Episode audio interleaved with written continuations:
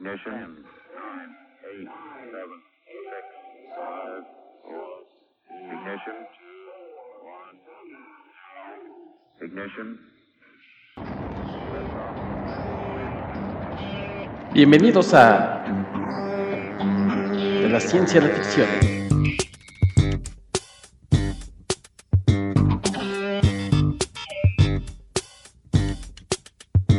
Un podcast con un toque de ciencia.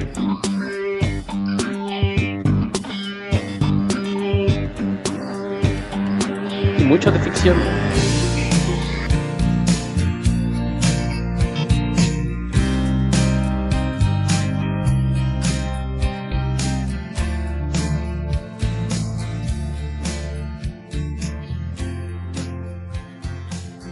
Hola, ¿qué tal? Bienvenidos a una nueva edición de su podcast de la ciencia y la ficción.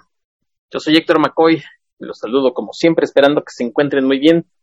Señores, asómense por su ventana porque al parecer acaba de aterrizar un objeto volador no identificado. Bueno, en realidad no aterrizó nada, pero nos gusta hacerle al drama aquí en este programa y quiero presentarles a uno habitual que es el editor, traductor y escritor Alberto Calvo. ¿Cómo estás, Beto? Hola, ¿qué tal? Muy bien, gracias. ¿Cómo ves, Beto? Hoy vamos a platicar del día que la Tierra se detuvo, película de 1951, porque de vez en cuando hay que regresar a los clásicos para ver qué tal, qué tal ha pasado el tiempo por ellos. Y esta película, yo debo confesar que tenía un buen rato que no la veía. Tenía como algunas tinieblas ahí así de sí, sí me acuerdo de, de, de Clatu y la palabra, pero, pero no, la verdad es que volverla a ver fue una muy buena experiencia. Sin embargo, bueno, pues la, la, la última palabra siempre la tiene la gente que nos, que nos escucha, que dirá, sí, sí, sí, todavía aguanta o no aguanta. Y no sé cuál haya sido tu experiencia, Beto. Sí, a mí esta película me, me gusta mucho, pero también yo creo que tenía fácil unos 10 años que no la veía. Creo que la, la, vez anterior, dices de la palabra, creo que la última vez que escuché Clatu Barada Nicto antes de, de, estos últimos días había sido hace dos o tres años que, que, me aventé otra vez la trilogía de Devil Death, donde utilizan la, la, la frase. Pero sí. pero sí, es una película que a mí me, me gusta mucho. Yo, yo lo he dicho antes en, en otras ocasiones, soy muy fan de la ciencia ficción de los 50 incluso de las B-movies de, de, una forma distinta, pero pues en este caso, como bien mencionas, se trata de uno de los grandes clásicos del género.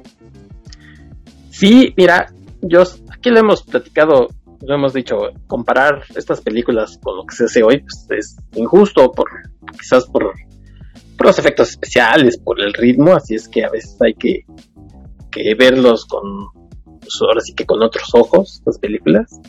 Pero más allá de eso, eh, el mensaje que todavía tiene esta película, que tiene varias lecturas. Yo, yo creo que es una película muy inteligente, que en su momento quiso dar un, un mensaje, pero además el director tenía que quedar bien con gente de, del gobierno, porque ahorita vamos a dar un, un, contexto para que se entienda mejor, pero no podía irse por la libre así de pues la paz y todo, todo todo padre, ¿no? Porque ya, ya comenzaban cosas como, como el macartismo, como, como la Guerra Fría, entonces sí había cosas. El famoso de Red Scare. Sí. La, el, el, susto rojo. Sí, entonces esta película no es, no es nada más el, el clásico extraterrestre que ya llegó ya, es una película muy inteligente, muy interesante, que, que el día de hoy ya no se producen tan fácil. Incluso, bueno, pues por ahí hubo un remake y que ya platicaremos después. Después de él, vamos a centrarnos más en esta película. Y si te parece, pues platicamos de algunas cosas que estaban pasando precisamente para, para entenderla un poco mejor, eh, Beto. Y pues habría que, que, poner en contexto la época, ¿no? Es una película de uh -huh. 1951. Sí. Ahora sí que en el amanecer de la Guerra Fría, ¿no? Cuando todavía uh -huh. estaba fresco la, el, el, recuerdo de la Segunda Guerra Mundial, pero empezaba el temor sobre lo, lo, que implicaba tener otra nación con la misma clase de poderío y político y económico que los Estados Unidos, ¿no? Es, es algo que pues de, despertó todas sus inseguridades y estas se proyectaron de, de la forma en, que suele darse, ¿no? Que, que, sabemos que nuestros vecinos del norte son, son muy claros a la hora de darnos ejemplos de, de cómo proyectan todos sus miedos, paranoias y frustraciones a, través de, convertirlo todo en, odio y desconfianza hacia el prójimo. Entonces, ese es el, entorno en el que se creó esta película, que, es algo que permea mucha de la ficción de, los años 50, ¿no? En particular creo que en géneros como la ciencia ficción y el horror se hacían eh, toda clase de, alusiones, de esa manera de, metáforas sobre, lo que era este, este estado de, total paranoia que privaba en, los Estados Unidos y, pues eso es algo que, informó mucho de esto, ¿no? hablabas tú del macartismo, pues habría que, explicar un poquito para que no, no lo sepa, esto de, el nombre viene del senador McCarthy, que era justamente un, republicano de ideas ultraconservadoras y que era de, la noción de que pues quien quiera que no, no hubiera los Estados Unidos era automáticamente un enemigo de la patria, ¿no? Y, alguien de que había que desconfiar de, de forma automática, porque obviamente si, si no está con nosotros está contra nosotros. sí. Sí, fue un periodo bastante, bastante triste. Esos que no son pocos para los Estados Unidos, porque hay vecinos del norte, como se las gastan, son la tierra de la libertad, pero, pero bueno. Y sí, comentas esto de, de la término de la Segunda Guerra Mundial, estamos en una época de posguerra, aunque ya también, pues, como no, como no les falta con quién pelearse, ya empieza también la guerra de Corea, el, la guerra que se empieza a estar como atómica, ¿no? Porque yo ya utilicé las bombas atómicas en Hiroshima y Nagasaki. Y los, los rusos también empiezan a, demostrar que tienen por ahí poder. Y hay, hay un evento que, que parece menor, pero que tiene que ver con, la película también, porque en 1947 sucede un accidente en Roswell, que pues, todos ustedes conocerán, esto de, un avistamiento ovni, que algo pasó ahí. Entonces ya empieza también este esta paranoia, ¿no? Entre, entre que si hay visitantes extraterrestres y entonces las películas, bueno, pues algunas, algunas de ellas, incluso el, año de 1951, no, no sé si extraño, Beto, porque en ese mismo año se estrenó The Thing from Another World, que ya lo platicamos aquí, La Cosa de Otro Mundo, episodio número 13 si lo quieren ir a escuchar si no lo han hecho. Entonces, esos temas de, extraterrestres como que por ahí ya los gringos ya empezaban a verlos así como de, ¿qué me estás queriendo decir? ¿Si hay o no hay? Incluso por ahí, eh, un año después, al parecer hubo todo un, avistamiento colectivo de ovnis y mucha gente dice, pues es que también con tantas películas que estaban produciendo del tema, pues la gente ya, ya empezaba a ver ovnis por todos lados. Así es que el día que la Tierra se detuvo presenta precisamente un, extraterrestre que no viene eh, a conquistar o no viene a causar estragos. Curiosamente es un extraterrestre que viene en son de paz. Sí, y con una advertencia. sí, si no viene nada más a echar unos drinks, ¿no? Esto que mencionas de, que se ven puestos de moda las películas, es algo que la misma película lo, alude, ¿no? Que por ahí cuando empiezan los eh, las secuencias de los noticieros que están hablando de que apareció un platillo volador sobre Washington, dicen, repetimos, esto no es otro susto de ovnis, esto es real, esto sí es de verdad. Porque fue, fue una época en la que después del accidente en Roswell, que, que, de todos modos eh, nunca nadie les pudo confirmar que tenían un, un visitante de otro planeta, pero fue el, rumor que corrió como pólvora, ¿no? Y todo el mundo, ah, sí, ya cayeron extraterrestres, ah, sí, ya se los llevaron a encerrar en una base en el desierto para que nadie los vea.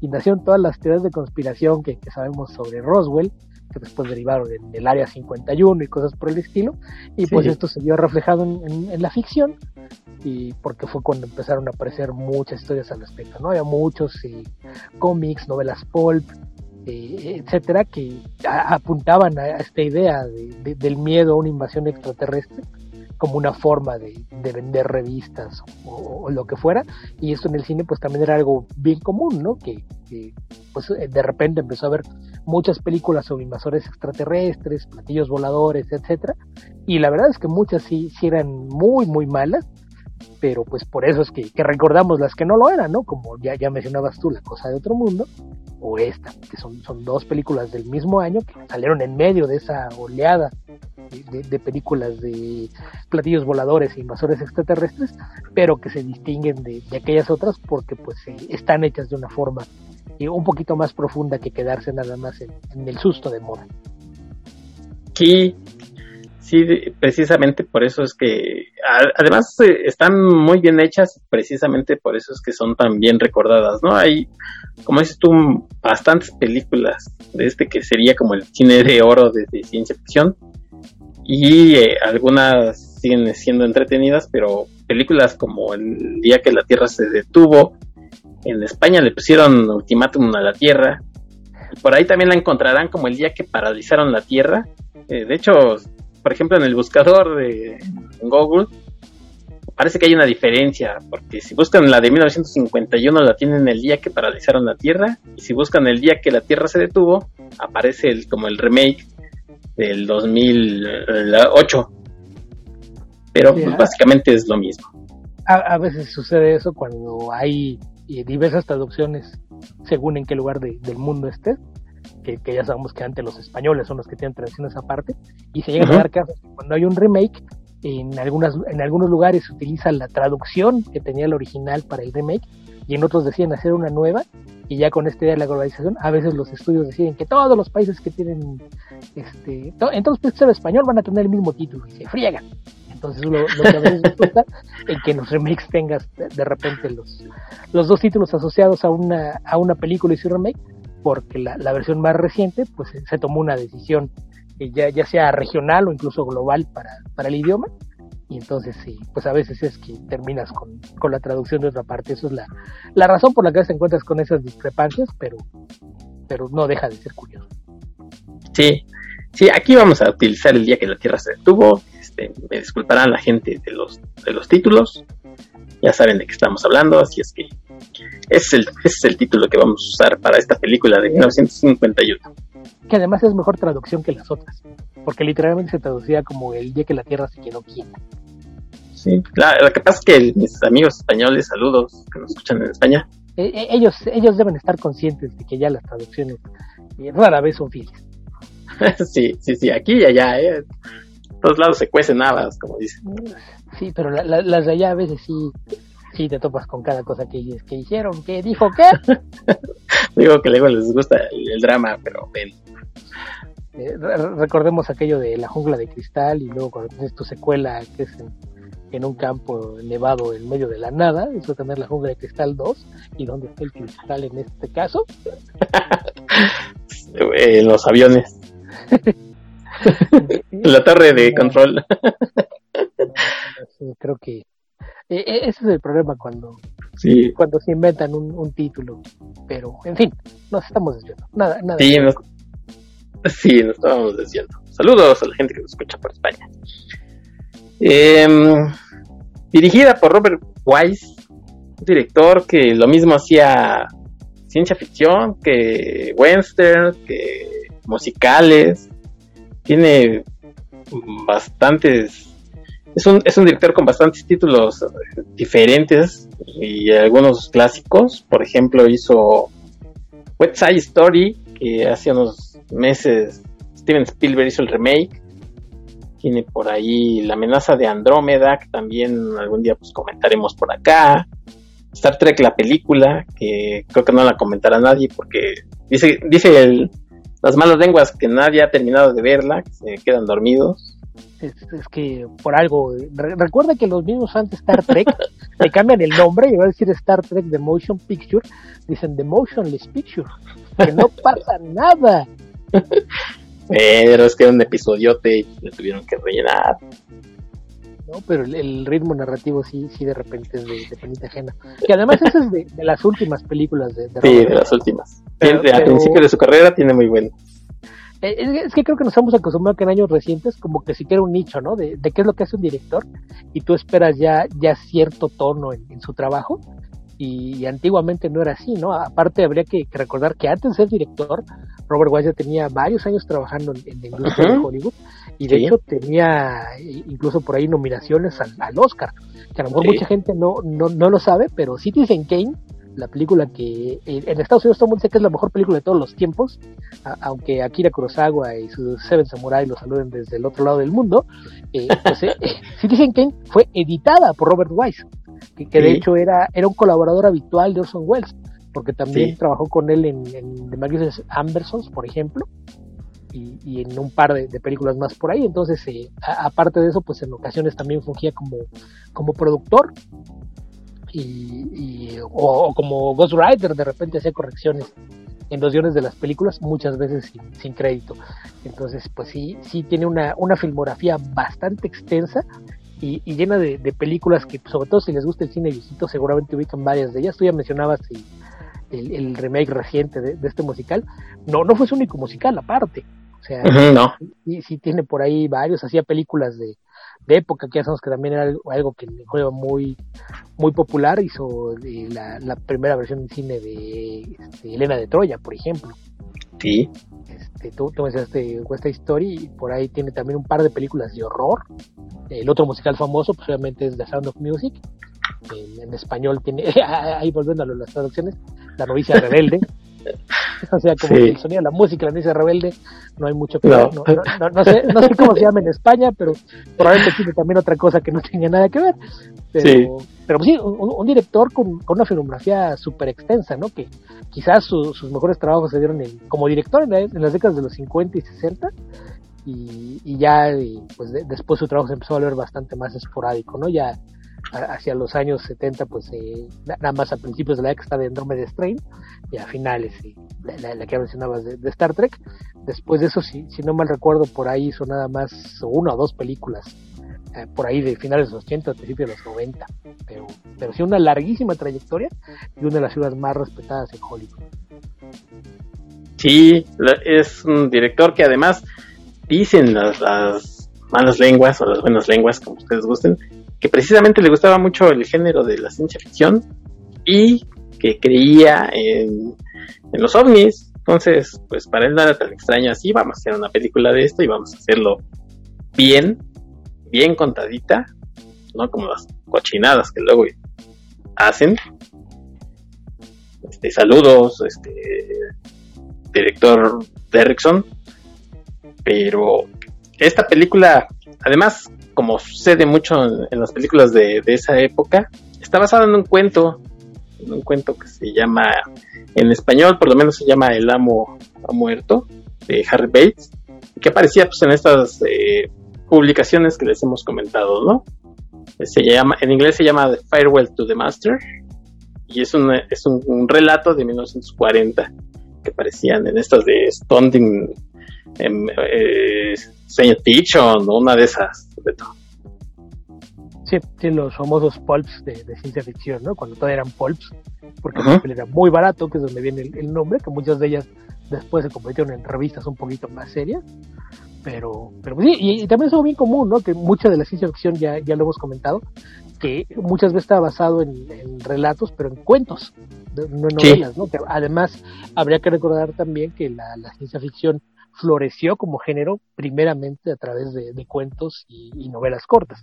Entonces eran la, clase de historias que de repente eran las que capturaban la imaginación de, los productores y editores de, cine, que leían cuentos, se enamoraban de la idea y decían quiero hacer una película de esto.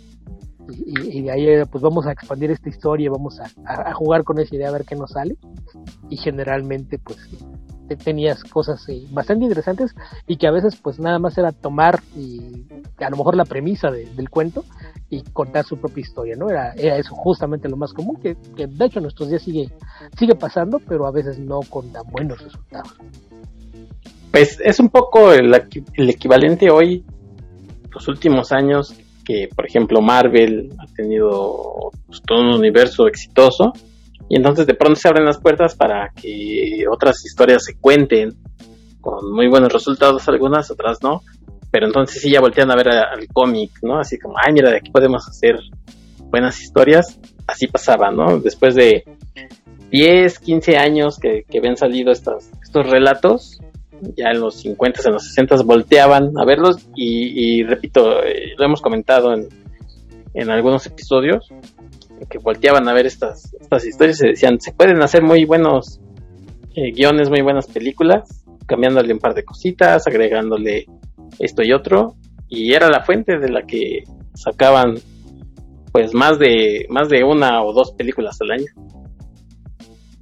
Sí, sí que también eh, esa es otra cosa que ha cambiado, ¿no? Porque en aquel entonces pues eh, los presupuestos para trabajar eran bastante limitados y era pues vamos a hacerlo en el menor tiempo posible para reducir gastos. Entonces de repente eso ayudaba a, que el, mismo grupo de, de, filmación los técnicos a veces terminaban de, de, filmar una película y era nos vamos a mudar al set de allá al lado.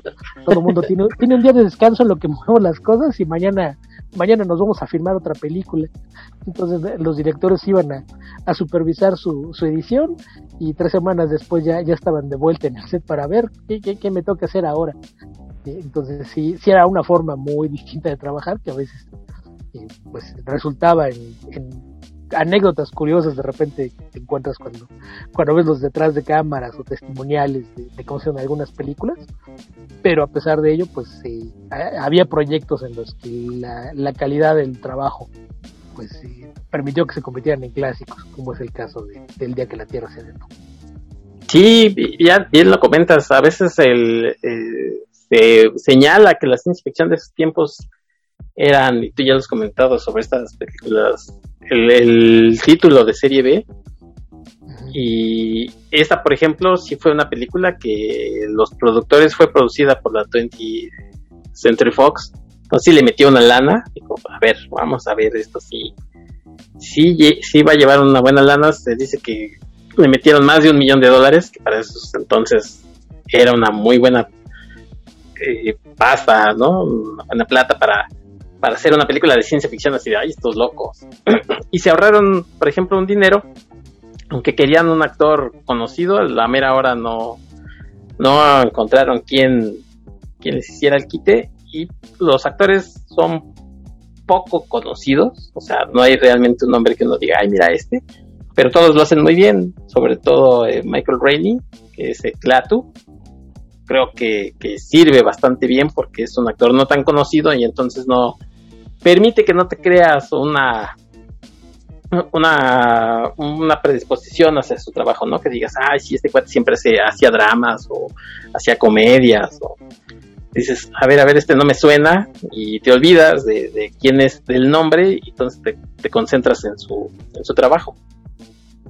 Sí, sí, que eso sí, es algo que siempre ayuda y, y dentro de todo, pues eran actores que ninguno era una estrella, pero muchos de ellos sí tenían ya pues cierto camino recorrido y trabajo en, reconocido en otras partes, ¿no? El caso, por ejemplo, eh, de Patricia Neal, que es eh, quien lleva el, rol protagónico, que es la, la madre del niño que traba amistad con, con Clatu, pues eh, e, ella eh, estaba acostumbrada a tomar otra clase de papeles, entonces cuando se le ofrecieron, ella fue porque la agencia le dijo que, que, este director quiere trabajar contigo. Ah, sí, claro, lo que voy.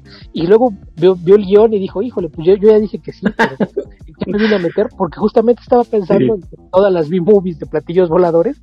Y entonces cuando cuando le, tocaba hacer sus líneas, dicen que en, en, muchas entrevistas llegó a decir que lo que más trabajo le, le, costó de trabajar en la película fue que no, no lograba decir sus líneas con seriedad, que a veces tenía que hacer dos, porque le ganaba la risa, porque estaba convencida de que estaba haciendo una B-movie, y que hasta que vio la película terminada, y que, que, de hecho ella no, no la vio con el resto del elenco porque no, no, no estaba segura de querer verla, y hasta que se dio cuenta de que había críticas positivas y que le estaba yendo muy bien en taquilla, dijo, a ver, espérate, ¿por qué? Ya fue y le dijo, mira tú, y nunca me di cuenta de que estamos en una película en serio.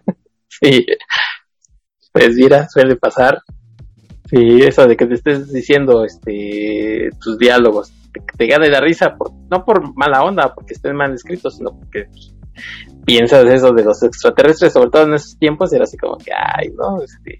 Sí, ahora, mal que bien, pues nosotros crecimos en un mundo donde la idea de los platillos voladores extraterrestres ya era vieja, ¿no? O sea, común, sí. estamos avanzados con ellos, entonces tú puedes entender que es una historia y, no, no te lo vas a, tomar en serio, pero pues te das cuenta de que pues a fin de cuentas una historia no tampoco te va a hacer tanto ruido, ¿no? Pero en aquel entonces era un tema que todo el mundo decía, no, pues estos son tarugadas en los que nada más que la gente es supersticiosa, porque estamos en una película de esto.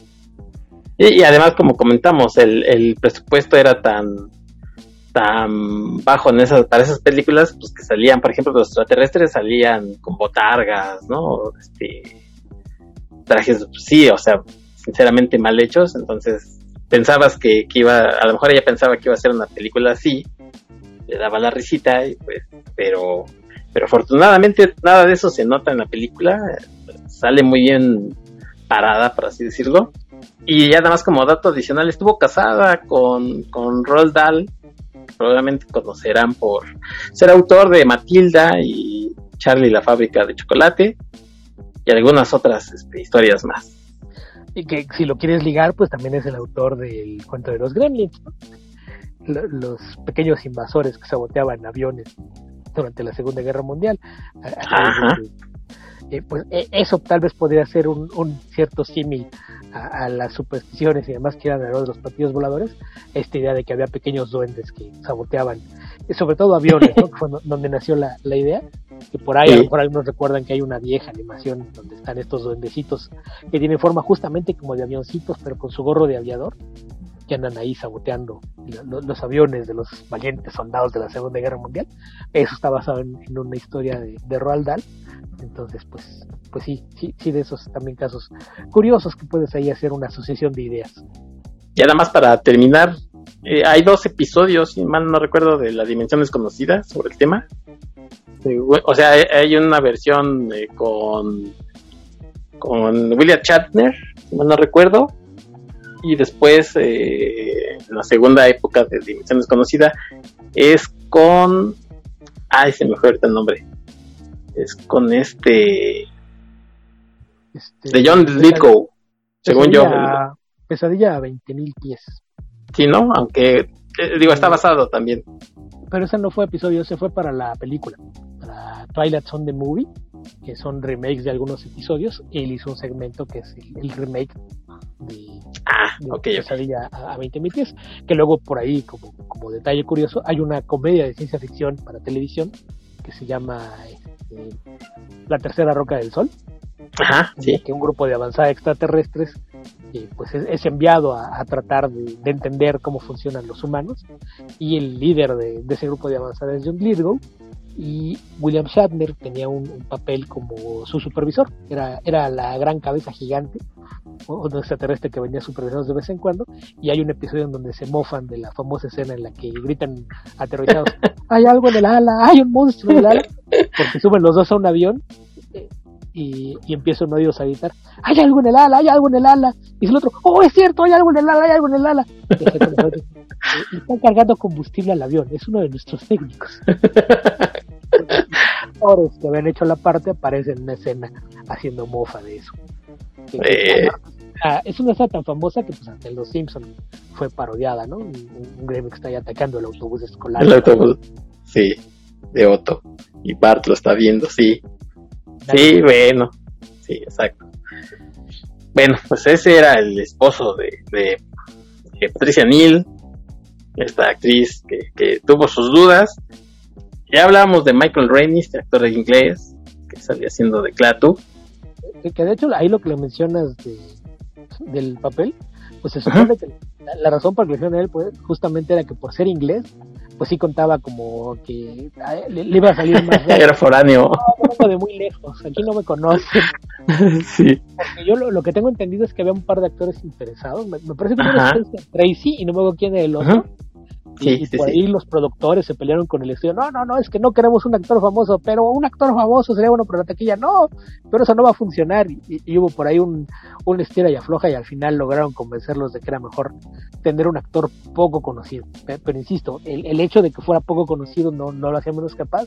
Y después celebraron las puertas de Hollywood y por ahí algunos protagónicos más, ¿no? Pero, pero esa era la idea, el tener un rostro que no fuera famoso justamente, eh, sobre todo para el papel de, de ¿no? Porque eh, a veces se puede convertir en, un tema, lo, que tú mencionabas, de que te hagas una cierta idea preconcebida de qué esperar del personaje. Sí, sí, y, la verdad es que lo hace muy, muy bien. Eh, sobre todo porque tiene que hacer de, este papel de no solamente de un extraterrestre, sino después cuando hace como de infiltrar, como si fuera un infiltrado ahí con los humanos, tratando de, entenderlos y buscando una razón pues, para no terminar con la Tierra. Entonces eh, cae bastante bien el, personaje este de, Michael Rennie de Klaatu. A diferencia después de lo que hizo Ken Reeves, pero pues Ken Reeves cae muy bien por lo general y aquí en, la, en el remake, híjole, este, pues lo ponen a hacer de él, o sea, de no actuar. Entonces ahí sí no fue problema de él. Es un actor con un rango limitado, ¿no? Sí, El carisma lo puede llevar hasta cierto punto, pero hay veces que, que si lo, lo, dejas nada más al carisma y ese rango que tiene, generalmente, si, si lo pusiste en una historia que no vaya de acuerdo con esas características, pues te, te, va a jugar en contra. Y creo que eso fue lo que pasó con el remake, ¿no? Además de que creo que todo el tema de, de las metáforas que, con las que juega la, la historia, que, es algo también bien, bien marcado en, la ciencia ficción de los 50, y al tratar de actualizarlas creo que sí hubo una, una muy mala fortuna en, los temas que quisieron tocar, ¿no? Y, y, se hace de una forma tan torpe que, te quedas pensando si de verdad fue en serio. Sí, híjole. Ahorita vamos a ahondar más sobre el tema del remake Ah, otro actor, por, por ejemplo, eh, el que hace de profesor Bernhard, eh, que es Sam Jeffy, fue uno de estos actores eh, perseguidos por el macartismo. De hecho, estuvo en la lista negra, esa de, de, Hollywood, en la que no lo dejaban trabajar, por lo que ya comentabas, este, de todo, de, estas ideas de que si no estás con nosotros, estás en contra de nosotros, ocultas algo y eres un comunista. y este actor, con alguna sospecha de que fuera amigo una sospecha de alguien de ideas socialistas como presidente, este es un agente comunista y, vas a la lista negra. Y, ahí con el riesgo incluso de que había gente que, que pues hasta por envidias, ¿no? Alguien puede decir, no, es que yo lo escuché una vez. Yo lo vi. Y vas a la lista negra. Y que, Te gusta el vodka y ya. Era un tema bien, bien delicado en, aquel entonces. Y habría que recordar que, pues, aparte del tema del comunismo, había muchas otras cosas ahí que tenían que ver también con estas ideas reaccionarias de la derecha ultraconservadora en los Estados Unidos, ¿no? Porque recordemos también que una de las principales razones por las que se, dio el tema de, que los homosexuales eh, pues se trataban de mantener sus preferencias en secreto, también viene mucho de, aquel entonces, ¿no? Porque se, se, consideraba que la homosexualidad era justamente algo que habían logrado crear los rusos para manipular y debilitar a la sociedad. Entonces ahí sí eran de, inventarse toda clase de, historias al respecto. Y, quien quiera que se sospechara, ah, este es homosexual, ah, seguro ya le llegaron los comunistas y ya le, hicieron un lavado de cerebro. Entonces sí, sí era un tema bien, bien delicado que en, el terreno del entretenimiento, pues en Hollywood sobre todo era, era muy común, justamente por el tema de cómo se maneja la, industria y, el tema de las envidias, que había muchísimas denuncias que terminaron por ahí por ponerle trabas a las carreras de, mucha gente, ¿no? A ambos lados de la cámara, porque le pasó a muchos directores, guionistas, productores, que igual de repente se encontraron con muchísimos problemas para seguir trabajando. Oye, Beto, hace ocho días, eh, bueno, el episodio pasado, para, ponerlo más en, en, orden, ah, platiqué con, nuestro amigo Waco, con Raúl Hernández, eh, sobre los supersónicos y hablábamos de un personaje que en español lo conocimos como León Melquiades. Precisamente sobre, sobre esto hay un cómic muy bueno, la verdad, eh, yo lo recomiendo mucho, sobre este tema del macartismo porque está ubicado en esa época, ¿no? De, Hollywood, de la época de oro, este León que quiere ser actor y, y pues quiere abrir este paso, pero pues, tiene por ahí un trasfondo. Entonces, parecería algo eh, sin, sin, tanto sentido. Hay un, de verdad un cómic de este León Melquiades, pero la verdad es que ese cómic es muy, muy bueno para, para la gente que quiera echar un, una nadada, ¿no? En el tema. Sí, que en ese caso ese cómic es obra de Mark Russell, que es quizás el mejor satirista trabajando actualmente en el entretenimiento norteamericano, que todos sus cómics tienen ese trasfondo, ¿no? De, de, hacer parodia, para quien, quien se le haga raro pensar que puede ser relevante hacer un cómic basado en una caricatura de los años 60, este mismo escritor hace unos años hizo un cómic de los Picapiedra. Ajá de los Flintstones, en el que actualiza todo lo, que era esta idea de que los Picapiedra era un retrato de la ciudad norteamericana.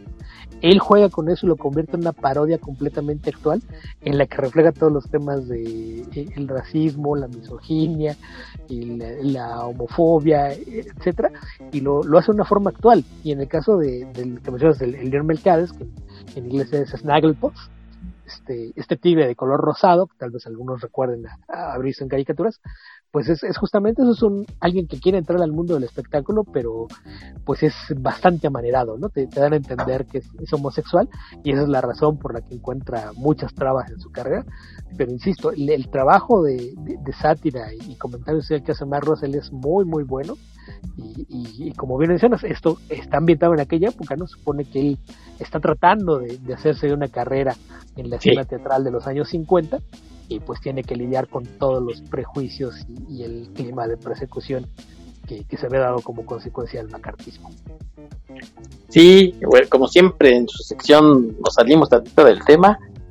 El, que comentas de, los Flintstones, de los Picapiedras, sí salió aquí publicado eh, por, por Smash, por Televisa.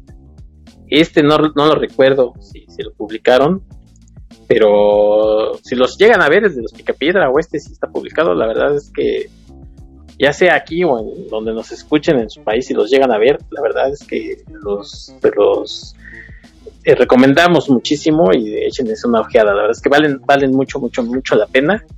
Y bueno, pues esa fue su sección, salgámonos tantito del tema, regresemos como platillos voladores al día que la Tierra se detuvo.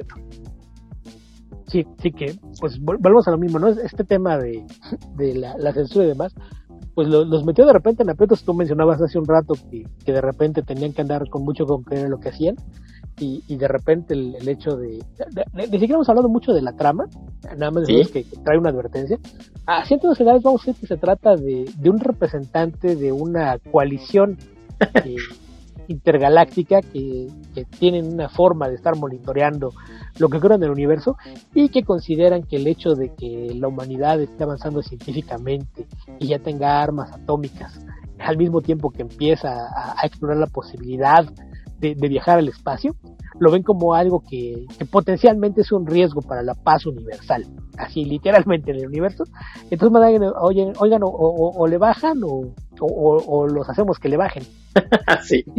Así de, ustedes son demasiado agresivos, entonces esta clase de, avances que están teniendo eh, no, van de la mano con, una sociedad así de agresiva y propensa a estar siempre en conflicto y, guerras todo el tiempo. Entonces, eh, pues queremos que, le pongan un alto a, todos sus conflictos, porque de otro modo, pues vamos a tener que, tomar medidas drásticas. A, eso se resume lo que está ocurriendo y entonces como parte de esto, pues eh, mucho de lo que retrata el, trasfondo de la película es este clima de, desconfianza, ¿no? Te, encuentras con los típicos comentarios en, en la casa de huéspedes donde transcurren buena parte de las escenas, que por la mañana están escuchando el noticiero y empiezan ahí a, a intercambiar opiniones y pues hablan de que ah, seguramente son los rusos, que era, era la, la causa común, que todos decían, ay, se, eh, hay sequía, seguramente son los rusos, ay, hay escasez de esto, son los rusos, pasó esto, son los rusos, que, eso es a lo que se refería el tema este de, de, Red Scare, el pánico, el pánico rojo, la amenaza roja, y, y pues es algo que, que, que prevalece mucho a lo largo de la película y eso repercutió en, algunas situaciones, ¿no? Porque como la idea es que, en este caso los malos en la historia es el ejército, eh, pues de repente los productores van y dicen, no, pues a, ver, vamos a hacer los trámites para que nos, presten a, por ahí un par de regimientos para que sirvan como extras y tener algo de, equipo, tanques, cañones, etcétera, para poder filmar. Y, y después de que mandaron la solicitud, eh, acompañada de la reglamentaria Copa del Guión, el, ejército dijo, no, no, no pensamos prestarnos una película, no nos dejar tan mal parados. Sí. Entonces, entonces fue de, híjole, ¿y ahora qué, qué vamos a hacer? ¿Vamos a, construir tanques falsos? ¿Qué, qué, qué hacemos con esto para, para esto? O sea, los, el, el, poner soldados es lo de menos, lo llenamos de extras, pero ¿qué, ¿cómo le hacemos? Ya se, ah, pues hay que decirle a la Guardia Nacional. Y la Guardia Nacional dijo, ah, sí, sí, si va a quedar mal el ejército, nosotros lo hacemos sin problema, sí, se lo merece. sí. Pero pues, este es el tema, y luego está también el, el de la cuestión religiosa, ¿no? Ah, también, ahí le, le echó chanfle el director, ¿no? Eh, eh, es que ahí el, esta idea de, que de repente cuando te, te hacen las demostraciones de, poder de, de Gord, todo el mundo pues sí, no, no, es que lo están poniendo a nivel de Dios y da el tema por ahí de, la resurrección más adelante, sí, sí fue de, que los no, no, no, tenemos que, hacer una edición ahí, diálogos, pongan una explicación, algo, Y, y, sí lo modificaron porque les, les preocupaba mucho que la gente fuera a pensar en, en eh, más que en Claton, en el personaje de Gort, este, el robot invencible que, lo acompaña, como, no, no, es que lo están poniendo a nivel de Dios y eso de la resurrección es como Cristo, no, no, hay que hacer algo, esto no lo podemos poner así como está. Sí, y, y comentaba yo que le echó chanfle porque, eh, pues obviamente Clatu no es un nombre común, entonces el nombre que toma este extraterrestre en la Tierra para infiltrarse, para no infiltrarse es como muy, muy de, espionaje, para, andar entre la gente, ¿no? Para pasar desapercibido mientras decide estudiar qué es lo que está enfrentando. Para, ajá, para, para ver la decisión que se va a tomar. Y se presenta si los humanos valen o no la, la pena. Como señor Carpenter, ¿no? Y, Carpenter a que Cristo era un carpintero. que vino del cielo. en que está tratando de, buscar la paz y que todo el mundo aprenda a unos con otros. Y, eso de que, ah, es que lo mataron, pero ya, ya, ya resucitó. ya resucitó. Al, ya bueno, no al tercer día, pero sí a las tres horas. Sí, algo así. Entonces la, la, idea era pues justamente que el director pues decía, no, pues lo vamos a dejar ahí como eh, pues por encima, pero pues de, de una forma más subliminal, ¿no? El que lo quiera leer así, así lo va a entender pero pues no, nosotros no estamos diciendo nada, y pues la verdad es que sí todo el mundo de, inmediato hizo la asociación, ¿no? ¿Qué? ¿El carpintero revivió? ¿Cómo? sí. Entonces sí, sí, sí, está ese problema que, que pues es un, un, tema que, insisto, de repente la mojigata sociedad norteamericana eh, eh, es muy, eh, muy, muy curiosa en, en, la forma de que reacciona a esto que ya sabemos que esta idea de los temas mesiánicos son bien comunes en, el entretenimiento.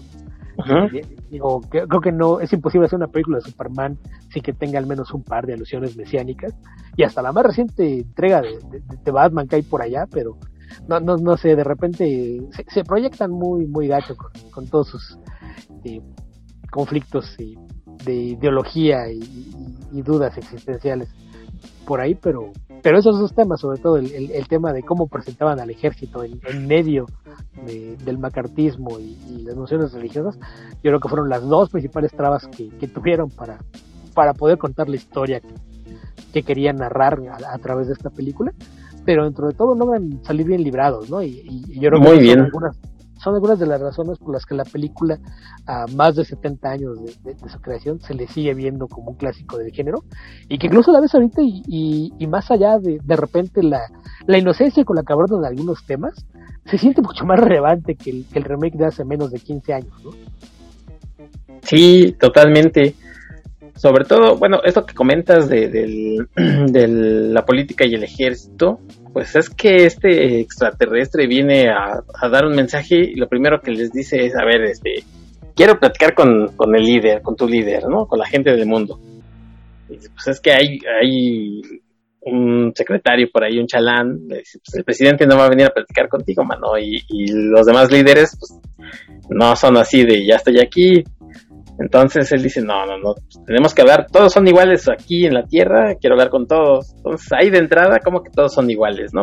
No lo dicen eh, eh, explícitamente, pero implícitamente.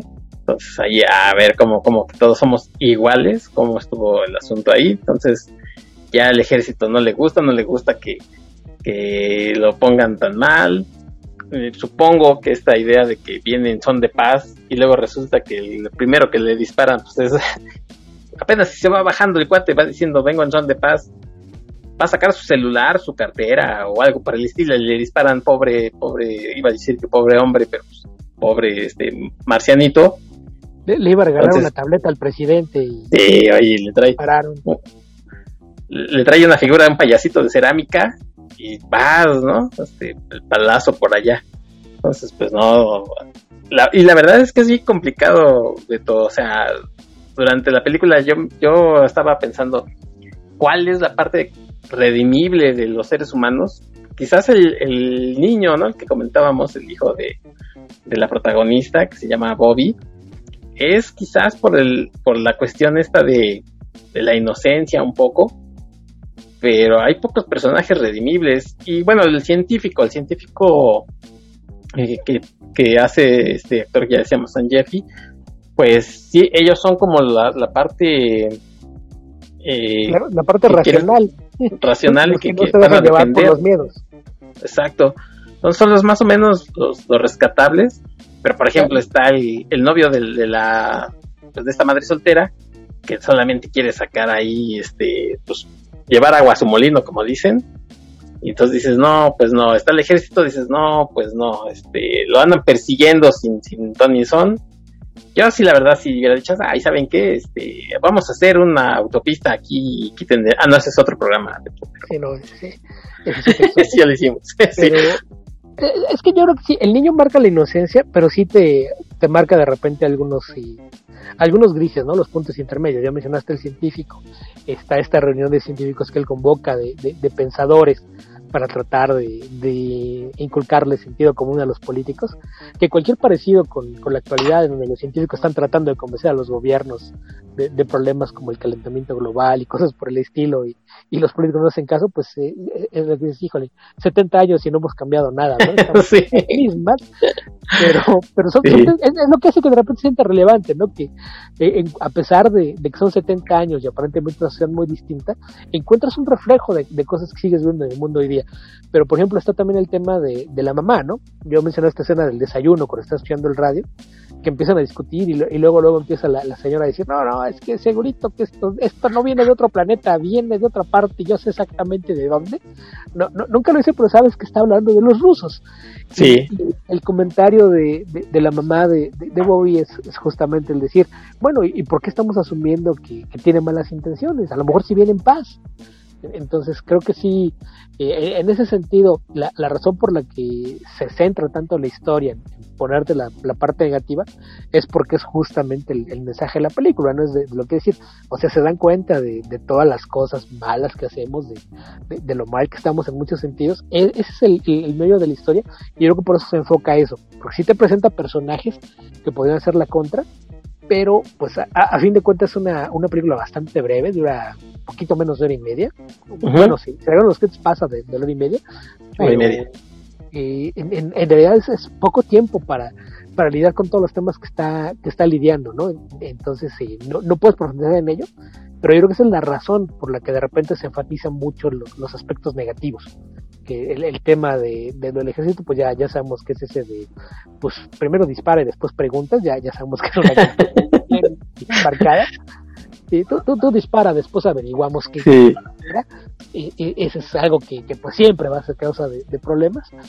Pero eh, pues el, el tema de, de, los conflictos políticos, ¿no? este egoísmo de la mutua desconfianza en donde nadie, nadie cree que los demás estén actuando de, buena fe, y eso lleva a que incluso si, si tú tienes intención de hacer algo eh, por las buenas, dices, pero qué tal que el otro no lo va a hacer, mejor no lo hago, y, y es un tema que, que se vuelve recurrente en mucha de la ciencia ficción de aquel entonces, algo que vas a encontrar muchísimo, ya, ya hemos comentado por aquí algunos ejemplos de, de ello.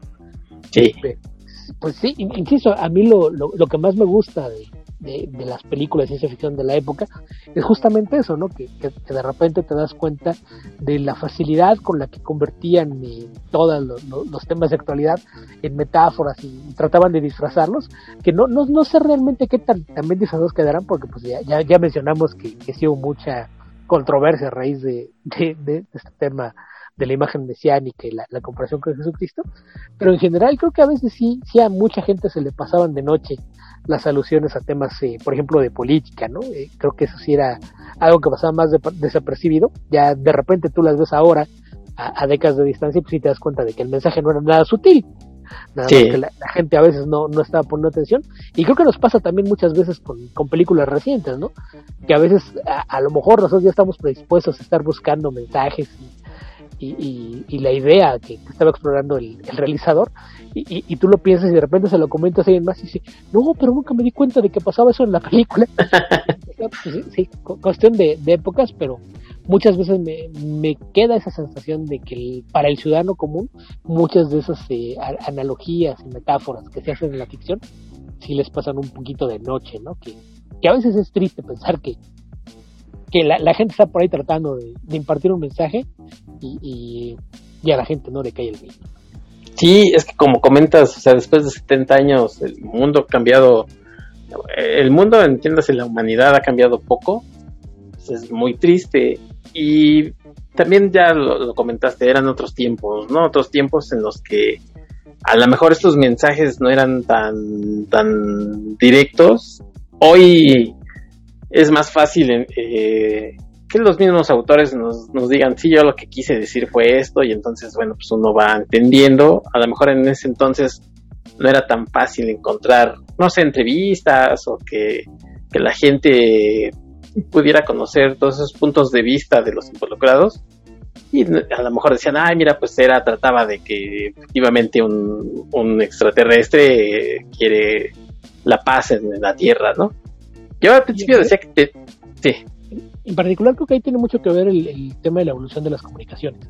Exacto. También se, da el caso de mucha gente que pues tenía su trabajo y su familia y se dedica a eso y, nada más lo que pescaba de noticias en, el radio o la televisión de la época. No, no había este acceso a la información que tienes hoy día de que traes una computadora capaz de buscar información de cualquier parte del mundo en segundos.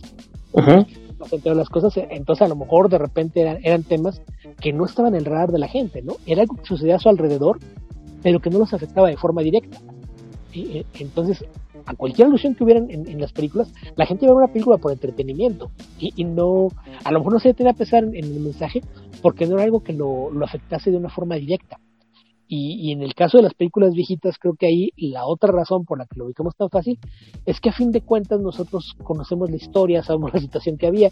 A lo mejor, viviendo en esa época, así como nosotros entendemos todas las alusiones a los rusos y el tema del macartismo, etcétera, a lo mejor en, medio de, estar viviendo en esa época y tener tus preocupaciones cotidianas, la gente no estaba consciente de todo lo que implicaba lo, que estamos haciendo a su alrededor, ¿no? A lo mejor de repente oía noticias o saben que el Congreso estaba haciendo alguna investigación o que había habido una redada y que habían arrestado a, a algún actor o algún escritor famoso y cosas por el estilo, pero no, no tenía esta, esta noción de entender de qué iba todo el asunto en general, ¿no?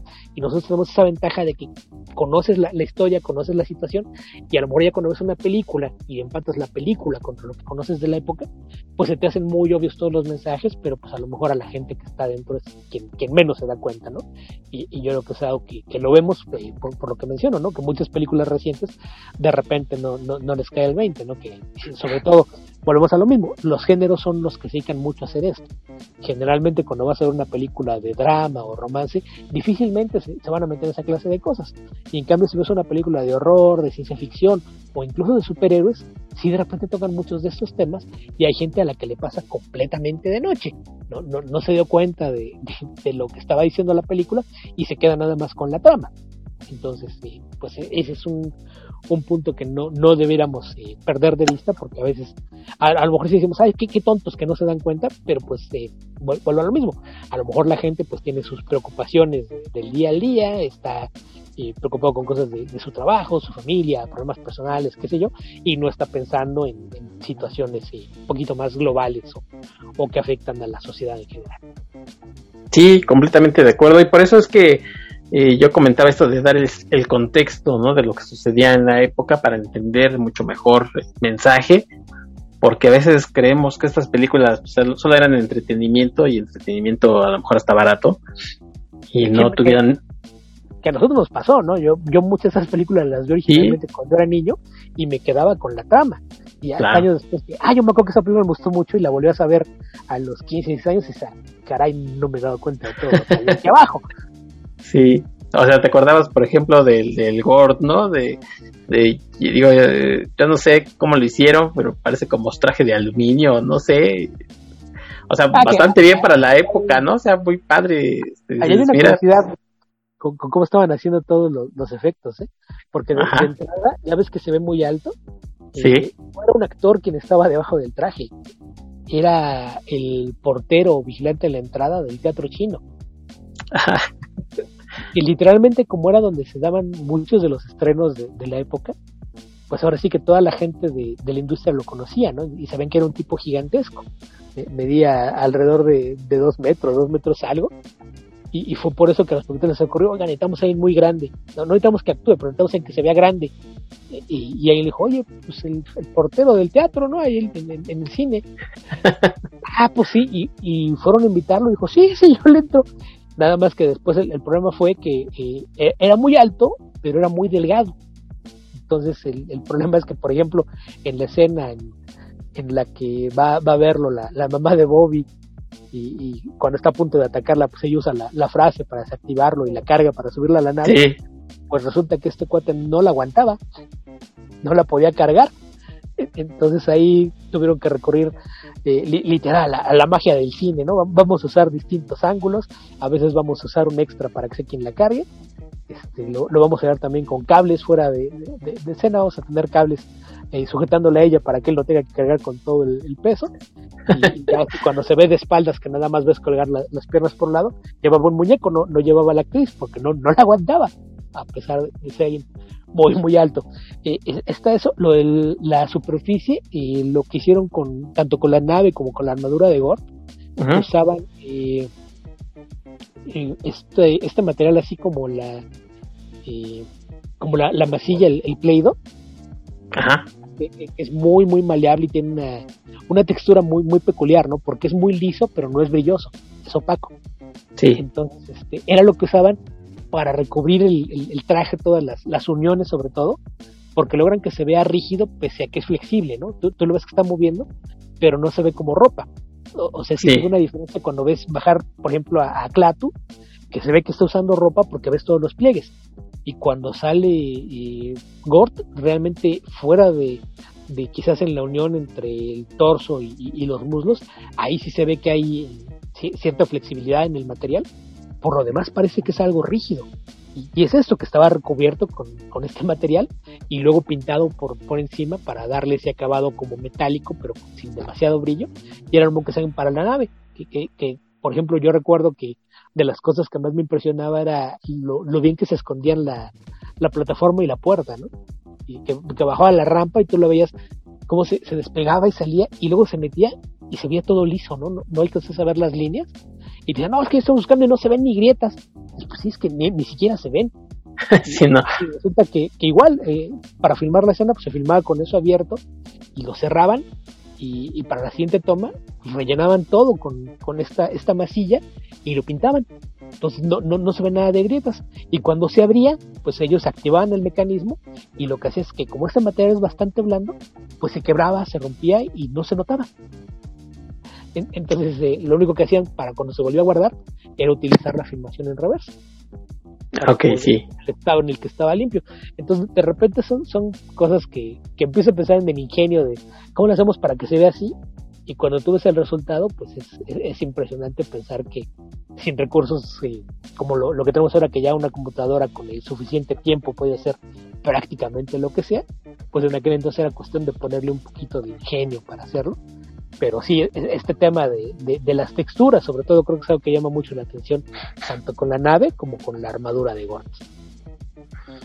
Sí, ahorita vamos a, de este tema también vamos a hablar un poquito del, en el remake, pero eh, comentaba yo de, que la película tiene varias lecturas y una de ellas a lo mejor alguien, independientemente de que el director y la gente involucrada haya comentado ya sobre su, su idea de que quería hacer, era un tema pacifista, pero no faltará el mal pensado y, yo lo noté, por ejemplo, en que no faltará el que en la época dijera, ay, claro, lo que está pasando es que son, Clatur está representando a lo mejor a los Estados Unidos diciéndole a los otros, o se alinean, o los alineo yo porque pues están jugando con cosas como como eh, el poder atómico, este, me quieren eh, hacer guerritas, ¿no? Este, ideas políticas pues, que no, que no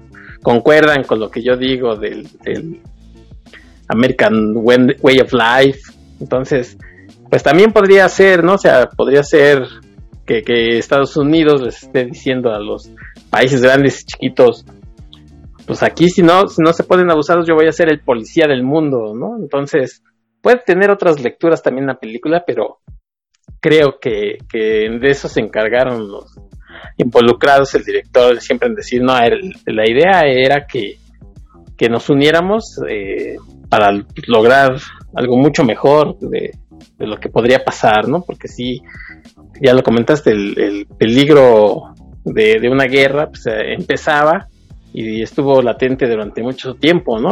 Hubo momentos en los que a lo mejor a nosotros nos tocó ya la colita en los ochentas, así de, ahora sí, ahora sí, puede que, haya problemas. Hoy se toma mucho aguasa, sobre todo con las redes sociales. Eh, oigan, este, va a haber guerra en Ucrania, ay, la tercera guerra mundial, y, y ya fue Pelosi a, este, a Taiwán y no, contra China, ¿no? Y a veces, pues no, no pasa nada, pero en ese entonces eh, sí el peligro de la Guerra Fría era más latente y se sentía más que, hoy en día, ¿no?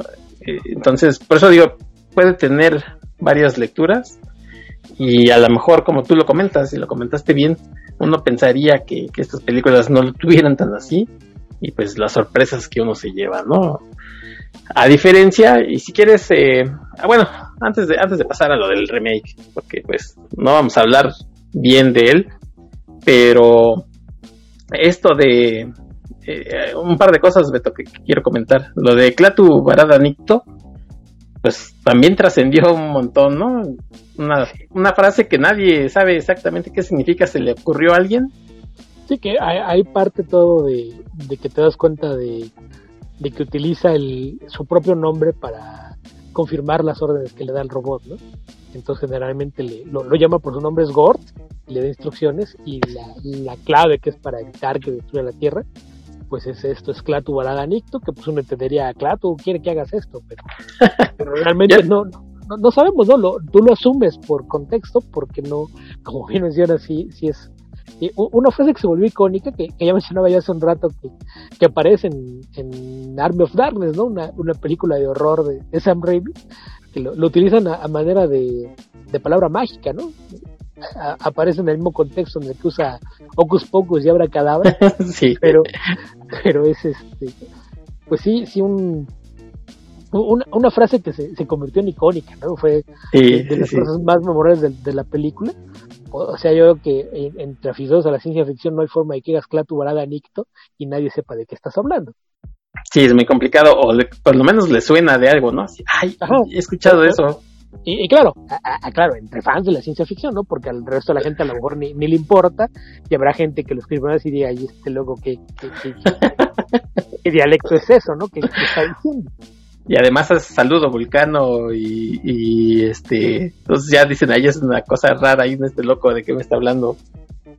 Sí, sí, que ahí el, guionista pues se supone que sí creó eh, alguna idea de cómo funcionaba el, el, idioma utilizado por Clatu para comunicarse con Gord. Sí. Y, y pues la, la, forma en que todo el mundo lo escribe, como, como se, se le trae que es Clatu con K, doble A. Sí. Y Nick. Sí, pues esto pues todo mundo asume que se escribe así porque así fue como lo puso en el guion pero jamás este te mencionan ninguna de las traducciones en la película ¿no? tú, sí, solamente hay la frase. Clato le está diciendo cosas a Gord y, pues ves que le dice algo y él va y hace otra cosa. Entonces tú, tú asumes que le dijo abre la puerta cierra esto apaga esto no hagas esto, pero no, no te, lo da el contexto, porque no, no hay nunca ninguna traducción, y en el caso de Clato Dorada Nicto, pues sabes que la frase es importante, pero realmente en ningún momento entiendes qué es lo, lo que significa, ¿no? Se le utiliza a fin de cuentas como un, una palabra de, seguridad, ¿no? Por, por llamarlo de alguna forma. Sí, lo es, ya, Ya, me doy, para, párale, no.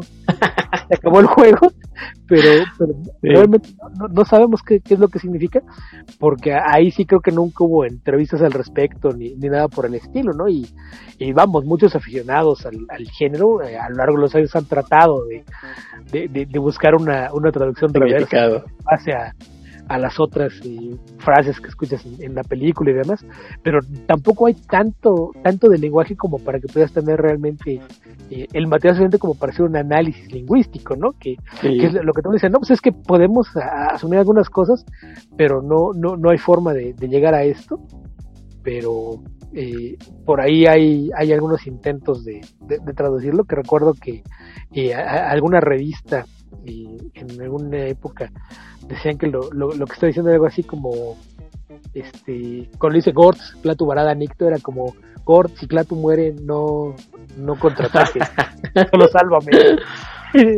a, lo mejor era Clatu R10 Sí, no, no, eh, vamos, a fin de cuentas, todo, cualquier intento por traducirlo, pues, insisto, no. no. existe el contexto para, para poder hacerlo.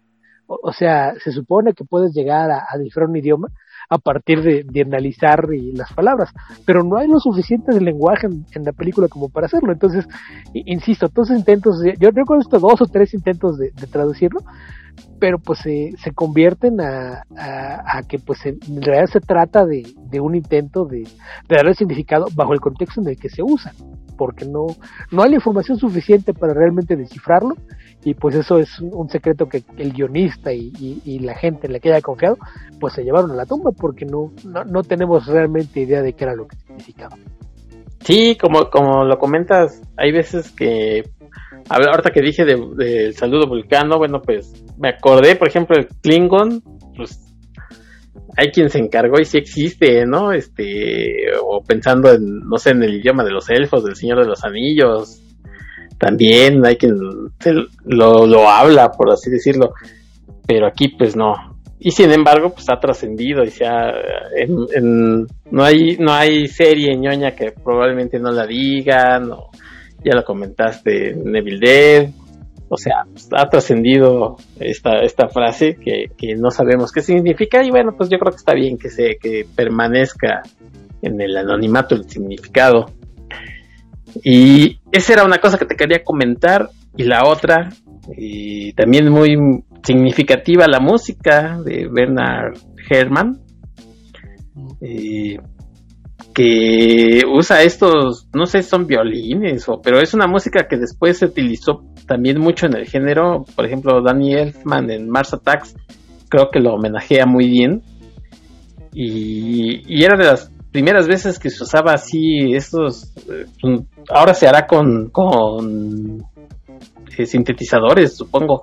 Pero en ese entonces, eh, no sé cómo lo habrá hecho este Germán, este compositor, para para lograr esos sonidos, ¿no? Que ahora se, se, se ubican mucho en, el tema de la ciencia ficción, así esos, ¿no? Como, como musiquita del género. Sí, sí, que en, este caso, pues habría que recordar, mencionabas tú lo de Danny Elfman, y Elfman ha, dicho muchas veces que su principal inspiración para querer hacer música para cine fue justamente Bernard Herrmann. O sea, era, era su principal eh, músico al, que admiraba y fue una de las cosas que cuando se le presentó la oportunidad de hacer música para cine se dedicó a eso, pero sí la, la, música pues tiene este, no, no, no, sé cómo escribirlo, pero esto que mencionas de, de, las cuerdas son usadas de una forma que, que te crea la sensación de que estás a punto de, encontrarte algo extraño, algo que no, no pertenece a tu mundo. Y de hecho el, el soundtrack fue reciclado. Había muchos pedazos que se utilizaron en, la música, no en los temas principales, pero en la música incidental para algunas series de, televisión. Eh, Recuerdo que hay partes que son usadas en Perdidos en el Espacio y otras más en, el Fondo del Mar. Que, que volvemos a lo mismo. Son, son dos series que de una u otra forma lidian con lo desconocido. Entonces, yo creo que eso refuerza esta, esta idea de, de que de repente está como, como son, son, como efectos de cuerdas que ahora a lo mejor podían ser eh, eh, es que de repente como sonidos ululantes no creo que sea la, la forma de, describirlo. Hay, hay sonidos ululantes mezclados con la música y eso te crea esa sensación de, incomodidad de que hay algo algo extraño algo que no, no pertenece al entorno en el que lo encuentras y, y sí es también de, las cosas que hacen memorable el, ver esta película, ¿no? Que la atmósfera que crea ese soundtrack eh, ayuda mucho al, efecto que te produce la historia. Sí, totalmente. Y, y todo esto que, que hemos comentado que hacen del día que la Tierra se detuvo una gran película, pues no es extraño que, que la gente quiera volver a hacer, poner al día, ¿no? Nos ha tocado platicar por lo menos un par de veces. Beto, hablamos de The Thing. Eh, les, les recuerdo, si no han escuchado, fue el episodio número 13. Y su remake de John Carpenter. Hablamos, por ejemplo, de eh, The Blob, La Mancha Voraz, que también tuvo, y ya lo comentamos aquí, ese fue el episodio que lo tengo anotado, el episodio 28 también comentamos que el remake fue muy bueno, incluso superior ya vistos en ese momento, que, que lo habíamos visto hace poco. bastante bueno el remake, pero el remake, híjole, aquí sí de del día que la Tierra se detuvo, Ultimátum a la Tierra, el día que, lo como le quieren llamar, del 2008, híjole, sí, por todos lados sale haciendo agua, sale perdiendo, incluso como entretenimiento se siente, pues no hay nada relevante, así que tú digas, hay una escena super padre, y se me hace extraño porque el director, bueno, es un director que, que tiene, creo yo, altibajos, Scott Derrickson, que a lo mejor a ustedes les sonará por Doctor Strange. Recientemente hizo esta película de Black Phone. Yo no la he visto, tú sí la has visto, Beto. Y comento que es un director de, de altibajos.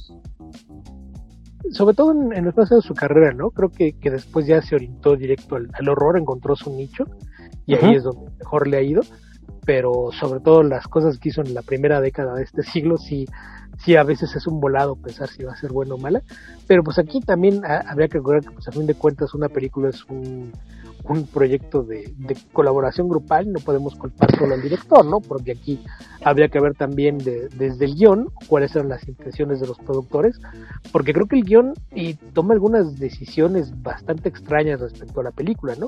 Sí. Porque creo que uno de, los puntos importantes que hay que destacar en la historia original es que, es que no, no llega Gorta a decirles, a ver, ustedes están manejando mal su mundo, les voy a decir cómo tienen que hacer las cosas llega a plantearles lo que están haciendo es problemático y les queremos dar la oportunidad de enmendarse.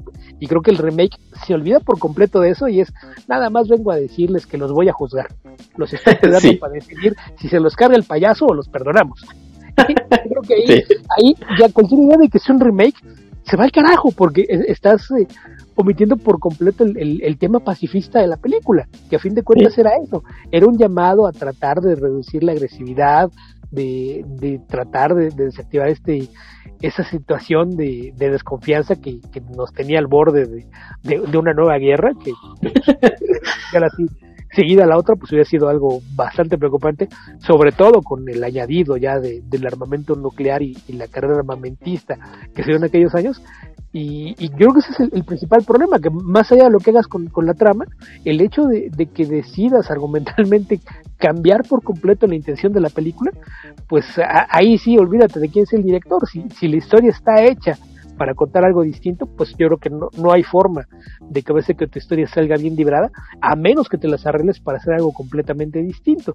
Y esa no fue nunca la intención.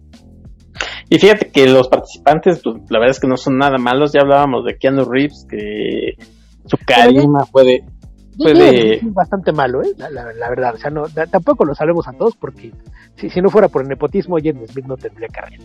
Eh, sí, pero tampoco era un niño actor tan malo. O sea, lo que le pedían que, siempre se le chillando, lo hacía, lo hacía bien. Y bueno, pues Jennifer Connelly es una muy buena actriz. Aparece, por ejemplo, eh, Katie Bates, que es buena actriz. John Hamm, pues eh, X. Este, John Cleese es muy buen actor. Pero, por ejemplo, los dos elementos que decía... Van, a venir los, los fans de Mad Men a lincharte como que John Hamm X. O sea, X en la película me refiero. Ah, ah ok.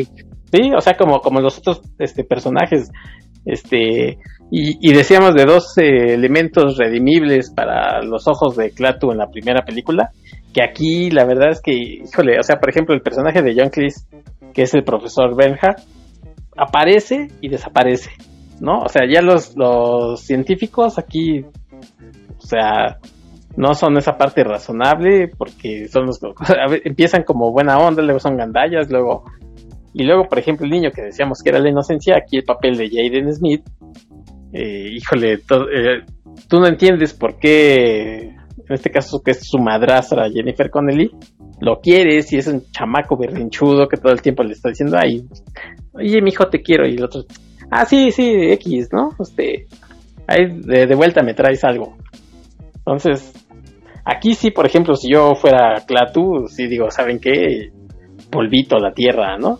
Y luego hay una parte que me gusta mucho de la original, que es que Clatu eh, no nos dicen por qué parece un, un humano. En el remake lo explican, pero sí se esfuerza él por buscar esa humanidad, por, ya lo decíamos, por este estar en contacto con la gente y ver qué es lo que les gusta, sobre todo con este pasaje con el niño, ¿no? Que lo lleva este al monumento con de, de Lincoln y le dice, ay, ese sí era un líder chido, ¿no? No el peje y esos cuates. Este, y en el cambio, el personaje de que hace Clato de Keanu Reeves, nos explican por qué es humano, pero le quitan toda la humanidad. Nunca le dan un nombre eh, humano, aquí nunca le llaman Carpenter. Su comportamiento es totalmente pues como un alien. Y entonces lo, lo quitan, le, quitan toda esta parte humana y, y lo hacen así como un tipo eh, totalmente sin sentimientos. Este, ya después por ahí, por arte de magia, dice, ah, sí, cierto, ustedes este, son buenos. Y, la otra le dice, sí, vamos a cambiar. Y como decimos, de 70 años y vemos que seguimos siendo eh, muy parecidos a los de la película original, aquí cómo van a cambiar en, no sé, en un año, ¿Qué, qué, esperaban, no? O sea, no, la, verdad es que la película, aquí el remake, sí, insalvable. Sí, porque te digo, realmente creo que el, tema es, si te olvidas de la trama, la primera película tenía un mensaje ya que te quería decir, la segunda no. Es hacer un remake nada más por hacer un remake. Y, te digo, yo no, no puedo culpar nada más a Derrickson, porque pues a fin de cuentas él es alguien contratado para llevar a la pantalla un guion, y el problema viene desde el guion, y guion fue aprobado por un, por un productor. Entonces habría que, que, checar ahí cuál era, cuáles eran las intenciones. Va a decir, ah, ya a toda la gente le gusta esta película, hay que hacer una nueva versión pero pues hazla bien, o, sea, ¿por qué no, no tomaste la, misma historia, nada más alguna actualizada a, los temas, al entorno de, la sociedad, todo lo, lo, que va a ser el comentario social de la película, y, ponerle los, efectos que tenías a, disposición, y eso pudo haber funcionado, pero, pero optaron por querer hacer algo distinto sin que se entienda ni siquiera por qué, ¿no? que pues como bien mencionas, hay un, un elenco bastante capaz, pero realmente el guion no les da nada para hacer. Sí, no, es, ese, bueno, tan mala es, eh, ni siquiera puedo decirle que sea una película mala, es mediocre, es, es intrascendente, porque ¿te acuerdas que hicimos un, un programa sobre películas de desastres y hablábamos de esta película de Mark Wahlberg de este Chalaman, ¿cómo se llama? Este era tan mala que hasta daba risa algunas cosas, del fin de los tiempos se llama. Ajá, de Happening. Y es tan mala que da risa las caras de Walmart. Y bueno, aquí la verdad es que es intrascendente. no, este, el airecito de la Rosa de Guadalupe. Y, pero aquí la verdad es que es intrascendente. O sea, uno entiende que a lo mejor esto del, peligro atómico, pues ya no es vigente, ¿no? Entre comillas. Pero pues te ponen, de pronto te ponen eh, Gord, ya es un, es un este guardaespaldas ahí de, de 4 metros, 5 metros, que después se transforma en otra cosa, este, lo de Clatu Baradanito ya no, ya no tiene que ver porque ya no existe este Gord como lo conocíamos, empieza a ser una película de desastres, y, y uno no puede más que verla y decir, pues sí, ya que se carguen el planeta, pues, no, no merecemos más. Sí, sí, yo creo que ese es el, tema. el, problema, como dices, la cosa es que la película no tiene nada que decir. Sí, no, nada. La trama no es lo bastante entretenida como para sostenerse por su cuenta, que digas, ah, pues mero entretenimiento, porque no, no tiene lo suficiente para siquiera eso. Entonces, eh, ese es el problema con, con, ese remake, que era un remake que no, no tenía una intención de, de por qué quería existir, nada más existe y, y pues sí, sí es y bastante, bastante mediocre. Yo debo confesar que nunca la he visto completa de corrido no, no, no, la quise ver cuando estaba en el cine porque el tráiler no me convenció. Y luego la empecé a ver algún día en televisión y como la mitad me aburrió y dejé de verla. Pues me, me tocó ver otra parte por ahí de en medio y ya después en otra ocasión me, me, tocó ver este otra vez parte del principio y luego el final. Entonces probablemente ya la vi completa pero en desorden. No, no, tengo intención de, de sentarme un día a, a, verlo completo porque creo que con lo que tengo del rompecabezas es suficiente para saber que no quiero saber más al respecto. Yo sí la volví a, la, vi en su momento, este, no, no creo que no la vi en el cine, pero sí la vi como esto en, en algún canal ahí de cable y ahora la volví a ver porque pues alguien tenía que recibir esa bala y decirles, si van a ver algo, no vayan a ver la, nueva versión, váyanse a ver eh, la de 1951, vale mucho la pena. Probablemente sí la sientan un poquito lenta, pero tampoco, eh, como no dura mucho, ya lo comentaste Beto, dura hora y media, La verdad es que está muy, muy entretenida y se va, fluye bastante bien. Pero si no, la, aléjense del remake. A lo mejor si son completistas de la carrera de Keanu Reeves o les gusta mucho Jennifer Connelly, pues ahí es su decisión. Pero si no, no, no la vean. Hay que apuntar que en taquilla le fue bastante bien, ¿no? O sea, sí, sí. por, por ahí entre el doble y el triple de, su presupuesto, entonces en ese sentido le fue bien, pero, pero la crítica sí le, le dio todo lo que se merecía. Ahí sí, sí no, no, no había forma de que alguien le, le fuera a perdonar haber mancillado el nombre de un clásico del cine. y, pues sí, ya, ya sabemos también que están estos reconocimientos que, que nadie quisiera tener. Y se llevó varias nominaciones a los Razzie, ¿no? Sí. Que, que eran este había un premio especial que no, no, recuerdo cómo está el nombre del premio, pero así como a la peor secuela, precuela remake o algo así. Fue, fue la primera nominación que le Esta, esta se, se la tiene que llevar, pero perdió con este con la última de Indiana Jones. Que pues ahí, ahí, sí yo hubiera declarado empate. Las dos lo merecen. Pero, pero pues sí, son de esas cosas que dices, ok, ya, ya si de plano no, no le fue bien con la crítica y le están dando en nominaciones a los premios a lo peor del cine, pues sí, existe una razón para eso.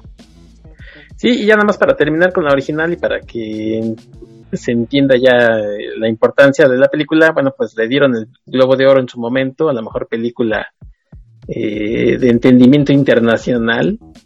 También está preservada en el Registro Nacional de Films de la Biblioteca del Congreso de los Estados Unidos y forma parte del American Film Institute en el rango de, películas de ciencia ficción. Entonces, sí, como ya lo comentaste, esto es un super clásico y eso no, no hace que, necesitemos un remake. Ya lo comentamos con las, con las otras películas que hemos revisado. Si vas a hacer un remake, pues hazlo, hazlo mejor.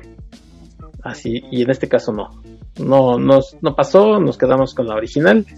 Y si tienen chance de, encontrar el, el cuento en el que está basado, Em, se aleja un poquito la película del cuento, así es que tampoco van a encontrar un, algo muy parecido, pero bueno, pues ahí están, ¿no? Los datos. Mm, Beto, no sé si quieras agregar algo sobre el día que la Tierra se detuvo.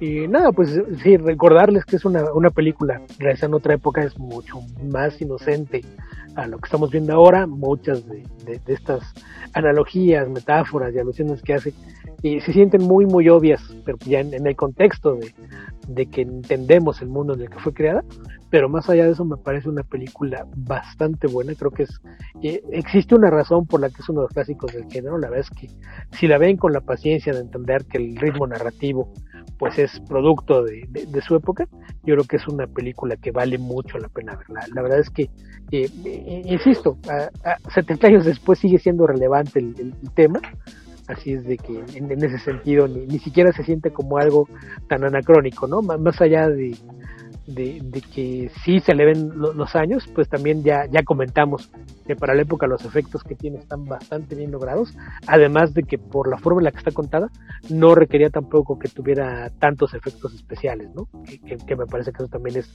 importante señalarlo, ¿no? No, no tienes, más allá de cada vez que, que Gord utiliza su, poder para destruir algo, afectar algo, más allá de esas escenas realmente no, no hay nada que requiriese un uso pesado de efectos especiales Tal vez una de las razones por las que se sigue sintiendo como una película que no ha envejecido como pudieras esperar tras 70 años. La verdad es que se sostiene eh, bastante bien a pesar de sus años y creo que vale mucho la pena echarle un vistazo, sobre todo si son fans de la ciencia ficción. Totalmente, y algo que, ya para terminar, algo que, comentamos, Beto, pues desafortunadamente no hay dónde verla en sistemas de streaming. La, el remake sí está en Star, pero la, esta original no, debería de, estar también ahí, pero no lo está. Pueden acceder a ella pues por eh, sistemas alternativos o yo encontré una copia en el archive.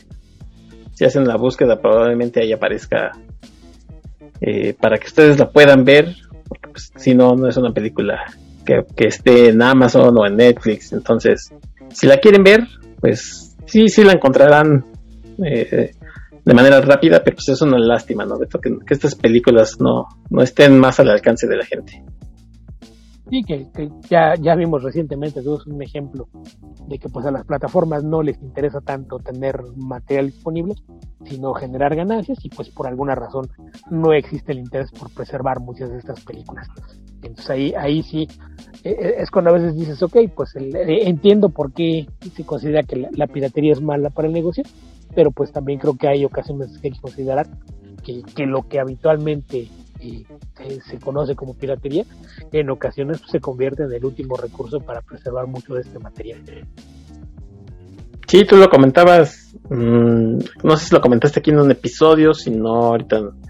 Sí, eh, unos episodios, no, no, no recuerdo a, colación de qué, pero estamos hablando de películas viejitas.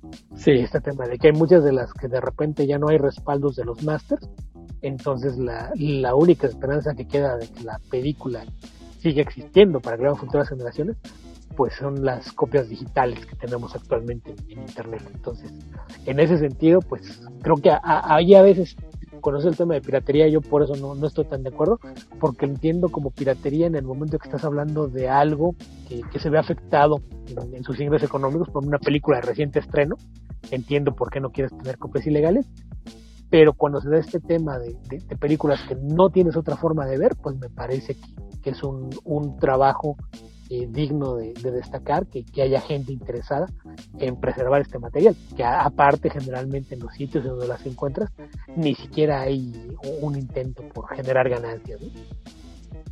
Sí, pues muy bien dicho, exactamente lo que ya habíamos comentado. Y bueno, pues espero que les haya gustado este episodio sobre el día que la Tierra se detuvo y que les motive para ir a darles una una checada a la película que lo amerita. Dime, Beto. Hay, un par de, detalles que quisiera comentar.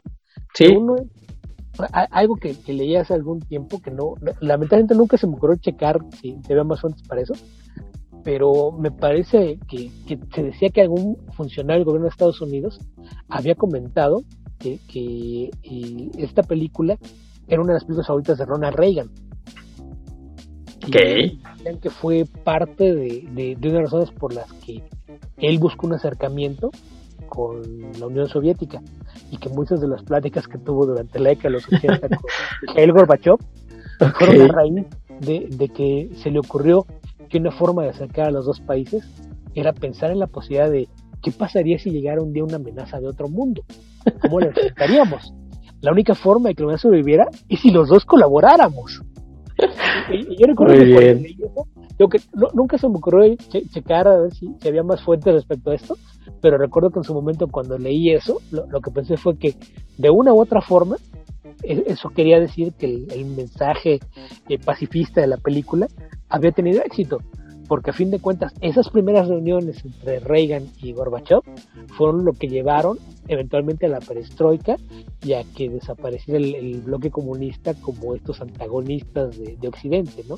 Eh, ahora sí que, si, si esto es cierto, significa que de una u otra forma la película influyó para ponerle fin a la Guerra Fría. Sí. Lo cual, lo cual me parece divertido hasta cierto punto esperanzador. Tal vez no estamos tan mal después de todo. Aún hay esperanza. Eh, eh, y, la otra, respecto al, tema de, de, repente cómo, cómo se dan las influencias de, las cosas, eh, hace un rato mencionabas episodios de Dimensión Desconocida y me quedé pensando en que hay un episodio que si hiciera un remake, no sé si sea una, una alusión directa o nada más es que a mí me, genera la, sensación de que hay algunos temas en común. En la versión de, de los años 80 de, de la serie, en la primera temporada, eh, quien recuerda esa serie eh, tal vez se acuerde de que no eran los, los episodios eh, de una duración fija, sino que tenías de repente historias cortas, entonces a lo mejor podías tener que a, lo largo de, la, duración de, de, la serie, en lugar de contarte un, solo episodio, podía haber dos o tres historias cortitas. Entonces, en esa primera temporada hay un episodio que se llama A Small Talent for War, un pequeño talento para la guerra que eh, cuenta la historia de que un día aparece una, una armada extraterrestre sobre la Tierra y bajo un embajador que exige hablar eh, ante la Asamblea de las Naciones Unidas y, llega con un mensaje. Eh, llega diciendo que él es representante de, una comunidad intergaláctica que ellos son quienes crearon la vida en la Tierra, quienes fueron eh, motivando la evolución hasta que llegase al ser humano, eh, para, para ver cómo se, se desarrolla la vida, pero que después de ver cómo se ha, se ha llevado todo esto, están muy decepcionados por, por la forma en, la que la humanidad eh, se, se, fue desarrollando y esta idea de que todo el tiempo hay una guerra en, alguna parte y están nada más pensando en cómo destruirse unos a otros, los tiene muy decepcionados. Están tan decepcionados que viene a, a dar un ultimátum. O se dejan de sus conflictos o vamos a eliminar a la humanidad porque es un experimento fallido. No nos interesa ver lo que quieren. Y, esto provoca que, pues la, Asamblea de las Naciones Unidas convoque a los gobiernos de todas partes del mundo, ven donde haya conflictos y se firman tratados de paz globales. Así de la noche a la mañana, creo que no, no creo que son 24 horas, 48 horas, firman eh, toda clase de, acuerdos de paz y se logra la paz mundial. Ya no hay guerras ni conflictos en ninguna parte del mundo. esa es la, premisa de la historia, pero ahí lo, que hacen con la historia es que le dan este, un giro de, humor negro al final, porque una vez que toman el, cúmulo del tratado de, paz global, se lo llevan al, embajador de, los extraterrestres, este se, empieza a reír y dice, ok, de hecho casi todo lo que les dije era verdad, casi todo. Nosotros somos la ilusión, nosotros los creamos, nos decimos esto, pero lo que estamos buscando era tener reclutas y ustedes, bola de blandengues cobardes, no pueden recibir una amenaza porque entonces sí ya no quieren pelear. Así que ya se lo cargó el payaso. Y el episodio cerraba con que empezaban a aparecer más naves preparándose para destruir el planeta. Entonces es un episodio que, que, recuerdo que me, divertía mucho. Eh, fue coescrito por un autor de, cómics, Alan Brenner, que hizo muchas cosas para DC en los años 70 y 80, y, Carter Shaw, que era un guionista de televisión fueron los, los escritores de, este episodio. Y a lo mejor por ahí les va a sonar el nombre del actor que interpreta al embajador extraterrestre, es John Glover, actor a quien probablemente muchos escuchan ubiquen por el papel de Lionel Luthor, sí. de Paul entonces, eh, pues sí, si le puedo echar un vistazo, esta, esta serie, yo, yo la tengo en DVD, pero no sé qué tan, tan fácil sea encontrarla, porque también creo que las versiones viejas de Emisión Desconocida no están en ninguna plataforma tampoco. Sí. si, lo pueden encontrar. Eh, es una episodio de la primera temporada, no, no estoy seguro qué número sea. Recuerdo que era el segundo segmento de, algún episodio y, se llama A Small Talent for War. Ok. Entonces, ya, ya, ahí se los dejo de tarea para que lo busquen. Igual, y si lo buscan, a lo mejor también está por ahí en YouTube. A Small Talent for War, un pequeño talento para la guerra de dimensión desconocida en su versión ochentera. Ok, pues muy bien, Beto. Oye, ya nada más, ahora sí, ya, ya, les prometo que para terminar, eh, un apunto sobre, sobre Gord. ¿Estarás de acuerdo? Y si ustedes vieron Thor, la primera película de, del dios nórdico de Marvel, Thor, este personaje de Destructor está basado 100%, 100% en Gord, ¿no, Beto? Eh, muy probablemente. habría que recordar que muchos escritores de cómics eran aficionados a la ciencia ficción y frecuentemente tomaban ideas eh, tanto de películas como de cuentos, de historias de pulp y demás. Entonces, eh, no, no sé si de forma directa, pero de una u otra forma yo creo que sí hay mucho de Gord en, el Destructor. Bueno, pues ese era ya el último comentario y agradecerles que nos hayan escuchado. Beto, ¿dónde te pueden encontrar para todos estos datos que, nos estás dando aquí? Bueno, pues yo sé que tú escribes y también por ahí tienes otros proyectos donde sacas a relucir tu buena memoria. Y buena pero selectiva. Pues me, pueden encontrar en, redes sociales, generalmente nada más me, me, hallan en Twitter, donde estoy como avión2112 y generalmente ahí comparto todo lo que hago en otras partes y colaboro de, de, forma regular en el podcast de Revista Comicase, dedicado al mundo de los cómics y el entretenimiento ñoño, así como cada semana en Comic Verso, que es otro proyecto también dedicado al, entretenimiento alusivo al cómic y, derivados. y fuera de eso, eh, me encuentro también, tengo un blog que se llama Loguera las Necesidades, y está en hogueralasnecesidades.blogspot.com, donde generalmente lo, que más publico por ahí pues son los, los enlaces y, los episodios de los diversos podcasts en que participo, así como reseñas de cómics, libros, películas, series de televisión. Eh, además de eso, tengo una página en Patreon donde hay varios textos originales sobre los mismos temas, además de, acceso adelantado a, al menos unos 4 o 5 días a todas mis series. Que se lo encuentran en patreon.com, diagonal guía ficcionauta, guía ficcionauta todo de corrido y ficcionauta con X. Ok. Perfecto. Pues muchas gracias, Beto, por haber venido a comentar el día que la Tierra se detuvo. Espero que que nos veamos próximamente para platicar de otra cosa. Y si ustedes tienen alguna sugerencia de tema, de, película, de serie, de libro que quisiera que comentemos, bueno, pues lo pueden hacer en la cuenta de Twitter de la ciencia de la ficción. También tenemos una cuenta en Facebook. En la caja de comentarios de Evox, eh, directamente conmigo, Héctor McCoy. Me encuentran también en Twitter, en Facebook. Y Beto, pues los vamos a dejar con musiquita. Me parece bien. Vamos a escuchar algo, pues, precisamente de 1951, de esos super clásicos que de vez en cuando los románticos escuchamos. Vamos a dejarlos con Unforgettable de Nat King Cole, este cantante afroamericano que también hacía sus, sus versiones en español de algunos clásicos. Así es que, Beto, pues te agradezco mucho que hayas estado aquí en el programa.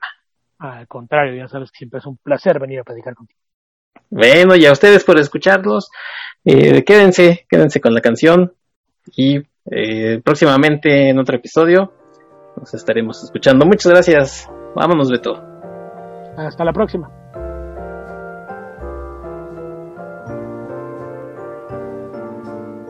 Unforgettable.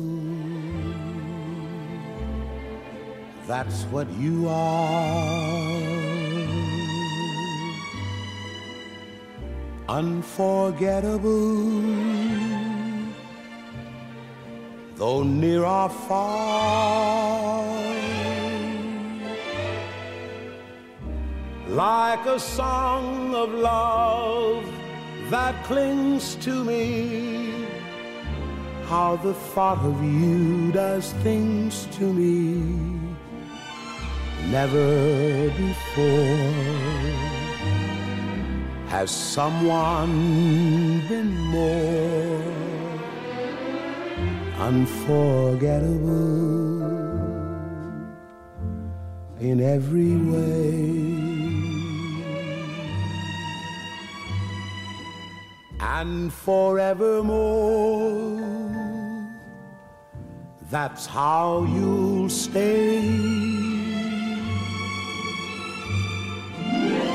That's why, darling, it's incredible that someone so unforgettable thinks that I am unforgettable too.